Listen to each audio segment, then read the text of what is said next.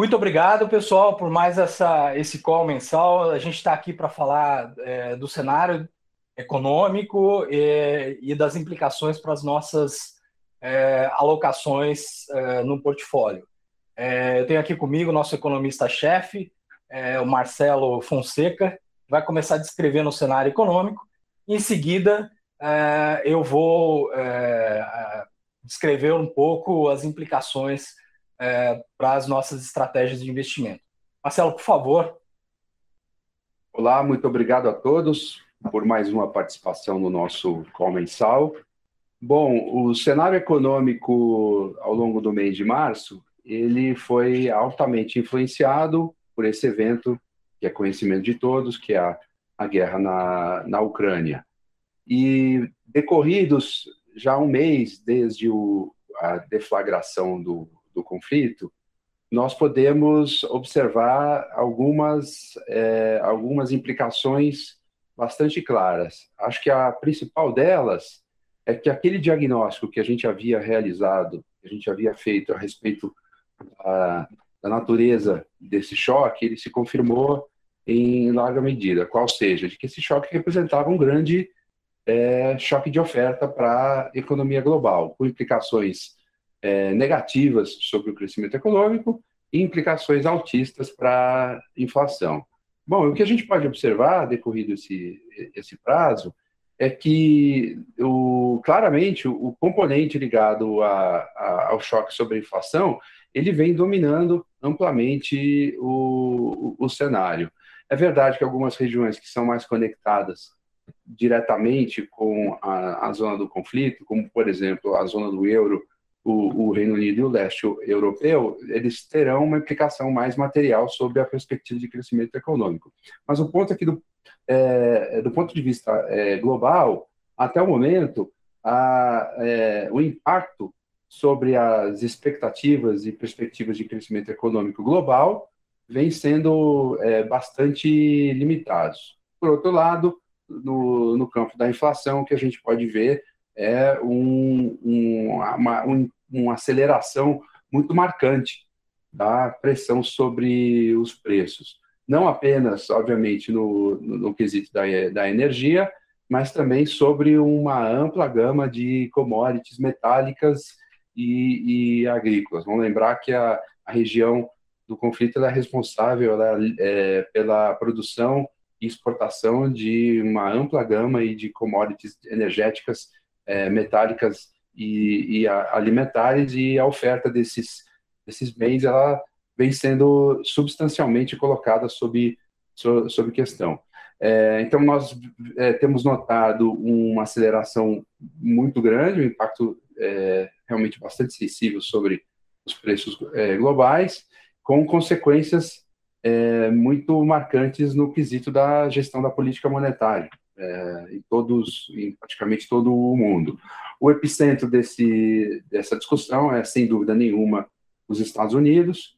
A gente vem notando já há alguns meses é, um, uma transição no entendimento dos membros do Federal Reserve, o Banco Central Americano, a respeito da natureza desse processo inflacionário, até anteriormente ao, ao início da guerra, já havia a, a visão dominante de que essa inflação decorria de desequilíbrios marcantes sobre no que diz respeito à, à, oferta e demanda global, e a guerra, obviamente, veio acentuar esse, esse, esse problema. Na reunião de março, como todo mundo esperava, inclusive nós, o Fed iniciou o, o processo de aperto monetário com uma alta de 0,25 ponto é, percentual, e, e, e logo a, após a, a, a reunião, nós notamos uma série de, é, foi absolutamente notável, uma série de comentários do a respeito dos próximos passos, indicando, em primeiro lugar, que na reunião de maio, muito provavelmente o Fed vai iniciar a, a, o programa de redução do seu balanço, já vou falar sobre isso é, daqui a pouco, e, é, surpreendentemente, é, acelerar provavelmente o ritmo de altas para um passo de 0,50 ponto percentual por, por reunião logo após a reunião de março, foi marcante essa, essa, esse endurecimento na, na retórica. Então, é, hoje o que a gente tem em mente é um cenário a respeito da política monetária americana que vai caminhando para aquela nossa visão de que o Fed deveria entregar uma taxa de juros terminal é, já no território é, restritivo e de forma bastante rápida. Ele deve convergir aí para um, uma taxa de juros já acima do, do neutro no início do ano que vem. Nós hoje entendemos que esse, esse juro terminal não é menor do que 3,5%, é, é, por cento, com riscos crescentes de que a, a, as taxas acabem sendo até maiores do, do que isso, a depender da evolução da, da, da inflação. E no campo da, da, do, do, aperto quantitativo, vamos chamar assim, que é o nome que foi dado à redução do balanço, os, a, a, os sinais são de que ele deve transcorrer de uma maneira bastante, bastante expedita, é, com, obviamente, implicações, eu vou deixar para o Marcos comentar, sobre as curvas de juros é, globais, é, implicações importantes desse combo de taxa terminal mais alta do Fed com aperto, é, restrição, redução de balanço mais, mais, mais rápida. É, também vale destacar, para tornar o cenário global ainda mais complexo, que a gente passa na China um momento de um novo surto de, da pandemia, com a, a aceleração das curvas de infecção em decorrência da, da variante Ômicron. Isso tem levado a, o país, que segue uma política de caso zero, a introduzir novas medidas de restrição de mobilidade bastante duras, com consequências já visíveis sobre o nível de atividade. A gente vê aí indicadores, seja indicadores duros, como é, é, produção industrial, já mostrando alguma desaceleração, e indicadores de confiança é, é, registrando quedas mais substantivas, colocando riscos bastante é, grandes para a meta de crescimento é, que o país havia, é, que o Partido Comunista havia definido para o ano de 5,5%. Essa meta parece cada vez mais distante com o recrudescimento da, da Covid. Uma implicação direta dessas medidas de contenção é que não bastasse já problemas de logística que a gente passou durante o segundo semestre é, do ano passado inteiro, que não haviam sido é, completamente resolvidos. Não bastasse esse choque da guerra sobre o mercado de energia e de commodities, agora a gente tem uma nova rodada de problemas na cadeia de suprimento global com a, o lockdown na, na China. Então, é um cenário bastante desafiador do ponto de vista do, do da combinação de atividade e, e inflação. Trazendo isso para o Brasil, a gente tem visto que é, o, o, país tem sofrido de maneira bastante significativa os, os, efeitos da aceleração da inflação lá fora também, mas principalmente é, aqui. É, lembrar que na reunião do Copom do mês de março, o Banco Central tinha deixado muito clara a intenção de é, interromper esse ciclo de, é, de altas com uma última elevação da Selic em 100 basis points na reunião de maio para 12,75%, mais os últimos desenvolvimentos, em particular aí o IPCA é, é, do mês de março, que mostrou aí uma surpresa muito grande com é, deterioração generalizada da, da, da inflação para vários grupos de bens e serviços, isso vai colocando em xeque essa estratégia de, de, de parada aí, é, tentativa na alta dos juros por parte do, do BC, desenhando aí um cenário em que não só a taxa de juros deve ficar é, mais alta do que esperado, mas por mais tempo, colocando uma certa é, frustração nas expectativas de que o, o BC pudesse iniciar um, um ciclo de cortes no, no, início do ano. A gente acha que a, a perspectiva de cortes vai ser da, da, Selic no ano que vem ela vai ser bastante empurrada aí ao longo do, do ano para frente. Realmente cenário inflacionário muito difícil. Consequência disso para a atividade econômica é clara.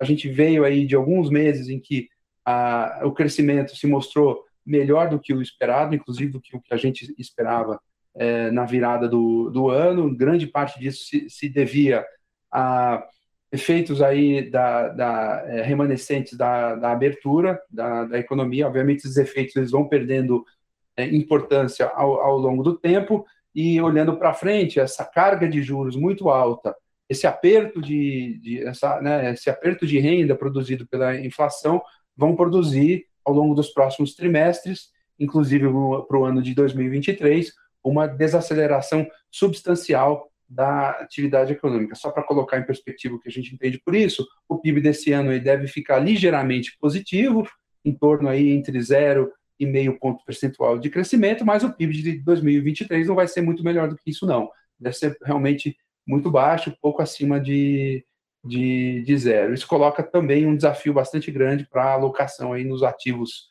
domésticos, que o Marcos vai explorar na, na, no comentário dele a respeito da nossa estratégia.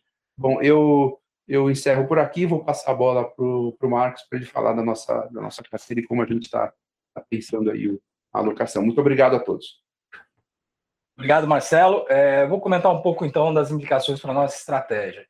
Como já, é, já vem sendo aí há vários meses, é, o nosso portfólio, o principal risco que a gente vem é, administrando, a gente tem posições tomadas em juros é, em vários países aí é, pelo mundo, e a gente vem explorando esse, esse tema aí já é, há algum tempo. É, no final do ano passado, a gente houve uma mudança relativa só de ênfase no portfólio. Acho que até então a gente tinha uma ênfase em, em emerging markets, é, Latam, notadamente aí Natam e, e, os países do leste europeu. É, esse ano a gente vem focando é, mais o portfólio em posições tomadas, ou seja, apostando na alta de juros nos países desenvolvidos, com um grande destaque para os Estados Unidos. É, qual é a visão que a gente tem? Eu acho que é, o Marcelo colocou bem, o processo inflacionário é, ele está é, numa dinâmica bem perversa, é, não se trata mais simplesmente é, de um problema de oferta, os bancos centrais ficaram muito atrás e o Fed está lidando com um problema bastante complicado, em que a inflação está espalhando para setores mais inerciais, pegando toda a parte de serviços e, mais importante, o mercado de trabalho super apertado, talvez um dos mercados de trabalho mais apertados da história, está é, tá gerando pressões de salariais aí é, muito expressivas. Então, assim, isso demanda um aperto monetário, na nossa visão, é, substancial para é, reduzir a, a, demanda e, com isso, atenuar esse impacto é, na inflação. A guerra ela veio, na nossa visão, acentuar esse problema. É, eu acho que ela acelerou a inflação de commodities. É, isso está pressionando a inflação no mundo inteiro. É, nos Estados Unidos, isso ainda é mais é, problemático, porque os laços comerciais dos Estados Unidos com é, a Rússia e a Ucrânia são menores, então o efeito principal acaba sendo na inflação. É, nesse momento, a gente continua com posições é, tomadas na parte curta da curva americana. É, a gente reconhece que já houve uma reprecificação substancial. O mercado é, já precificou aí uma aceleração em larga medida, né? Estamos quase lá uma aceleração do ritmo de altas de juros do Fed, é, de 25 para 50 basis points por reunião, é, e também é, já precifica a, a, taxa terminal indo mais para o território contracionista. É, o mercado já está em torno de 3,10, 3,20 aí de, de taxa terminal, e é, isso já é em linha aí com que mais ou menos com o que o Fed vem falando. Na nossa visão, é, essa taxa terminal vai ser bem mais alta, possivelmente perto de 4. É, eu acho que por isso a gente ainda mantém essas posições tomadas na, na curva americana. É, e a gente tem posições tomadas ainda em outros países que estão numa dinâmica parecida. É, alguma posição ainda no leste europeu, é, posição em México, é, e também é, a gente tem uma pequena posição nas curvas de Europa.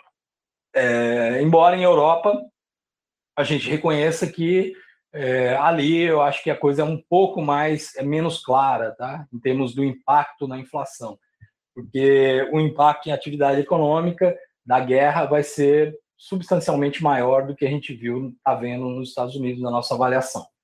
Então, basicamente, é, essa, essas posições de juros constituem é, o core do nosso risco no momento. E aí tem algumas implicações, né? Temos algumas posições, principalmente no, no pound aí, inglês, é, em moeda. É, a gente está long no dólar contra o pound. A gente acha simplesmente pela divergência de política monetária. O Banco da Inglaterra é, recuou uma postura é, mais dovish nos últimos momentos, ao mesmo tempo que o Fed endureceu o discurso. É, além disso, a gente, nesse ambiente de alta de juros, é, que a gente acha que é substancial, a gente está bem cauteloso com bolsas. É, nessa, nesse é, rebound aí da bolsa americana, a gente aproveitou é, para iniciar algumas posições shorts na bolsa americana, basicamente através de, de opções, que a gente acha que a volatilidade está muito baixa e talvez é, a gente entre num período aí é, mais tenso para o mercado quando o Fed começar a entregar essas altas e simultaneamente reduzir o balanço de maneira mais acelerada. É, então, no, no, no, internacional, é um cenário a gente diria bem delicado e o principal é, implicação é que a gente vai ter aí um período prolongado de aperto monetário é, que pode, é, que deve em algum momento implicar é, numa contração das, das condições financeiras de maneira mais ampla, ou seja, uma queda da bolsa, aumento de spreads de crédito, é, e isso talvez seja o efeito aí de segunda ordem dos movimentos do Fed. É, a gente acha que sem esse aperto de condições monetárias, o trabalho do Fed vai ser muito mais difícil, possivelmente vai requerer é, uma taxa terminal muito mais alta. É, então, até os membros do Fed, nos discursos, estão deixando transparecer essa visão. Um momento aí delicado de transição é, de um é, período que a gente teve aí de muita expansão monetária, então os mercados ainda um pouco anestesiados por, por essa excesso de liquidez global, é, ainda é, relutantes em acreditar numa mudança de regime, a gente acha, e aí talvez seja a principal divergência nossa aí em relação ao consenso. A gente acha que essa mudança do regime monetário ela é expressiva e ela é mais persistente. E ela vai acabar acarretando uma reprecificação de risco de maneira mais, mais ampla. É, trazendo esse cenário para o Brasil, é, até agora a gente tem se beneficiado de uma realocação global. O Brasil, eu brinco que é, o Brasil é, são é uma cesta de dois componentes, commodities e juros. Então, a gente está oferecendo, nesse momento, é, para os investidores globais, esses dois elementos. É, por enquanto, commodities, enquanto a atividade econômica global se mantém é, firme, os commodities está bastante bidado, e principalmente é, na área de alimentos. É, a gente acha que isso deve continuar por alguns meses. E além disso, o diferencial de juros aí de Brasil está bastante atrativo. A gente acha que o problema inflacionário aqui no Brasil ainda requer muita cautela. O Banco Central sinalizou que pretende parar de subir os juros. Pode ser que consiga, depois do IPCA agora de março, a situação vai ficar mais complicada. É, mas o que a gente tem bastante convicção é que espaço para corte de juros não vai aparecer tão cedo, tá? É, eu acho que essa inflação, os juros vai precisar é, se manter elevado por um período prolongado é, e, obviamente, isso tem implicações negativas sobre a atividade econômica. Então, esse cenário, a gente está é, muito é, reticente em, em, aplicar juros ainda, tentamos alguma posição tática, mas é, honestamente, acho que um pouco precipitado. É, não, não, não estamos acreditando em posições estruturais em juros nesse momento. O dólar, temos, temos é, trabalhado na venda, é, embora agora, depois que rompeu o nível de 5, com posições menores, um pouco mais ágeis. E na Bolsa, é, acho que a gente reconhece aí é, é, essa, esse fluxo em direção ao Brasil, mas eu acho que a gente tem que ser seletivo. Estamos preferindo uma alocação mais concentrada no setor de commodities e evitando ainda os cíclicos domésticos. É, acho ainda, com esse ambiente de juros e suas implicações aí para a atividade econômica, ainda prematuro é, é, ficar otimista aí é, com esse setor mais cíclico da bolsa. Acho que é, temos ainda um longo período de atividade econômica bastante é, baixa é, que vai pesar nesse setor, embora os preços estejam bastante deprimidos. Acho que tem que ter um pouco de paciência ainda. Então é esse Brasil no mundo. Eu acho que resumindo aí, o mundo ainda uma tendência de alta de juros. É, ainda estamos para ver o efeito de segunda ordem dessa alta de juros. Acho que ainda vai demorar alguns meses para cair a ficha do mercado. É, e em Brasil, é uma situação ainda é, que requer muita cautela é, e postura mais tática. É, ainda temos ainda um, um, uma, uma discussão por vir, que é a eleição. É, o mercado ainda tratando de maneira muito distante esse evento, tá? Eu acho que o mercado ainda não centrou o foco ainda nesse evento e nas implicações é, é, para a economia e para os ativos em geral. Isso para a gente vai, vai acontecer à medida que a gente se aproxime é, do pleito. É, por enquanto, acho que esses temas globais aí vão dominar. Então, do, do nosso lado, é isso. É, espero que tenhamos sido claros. Conto com vocês aí no, no próximo call para a gente fazer um, uma atualização desse cenário econômico e de investimentos. Muito obrigado.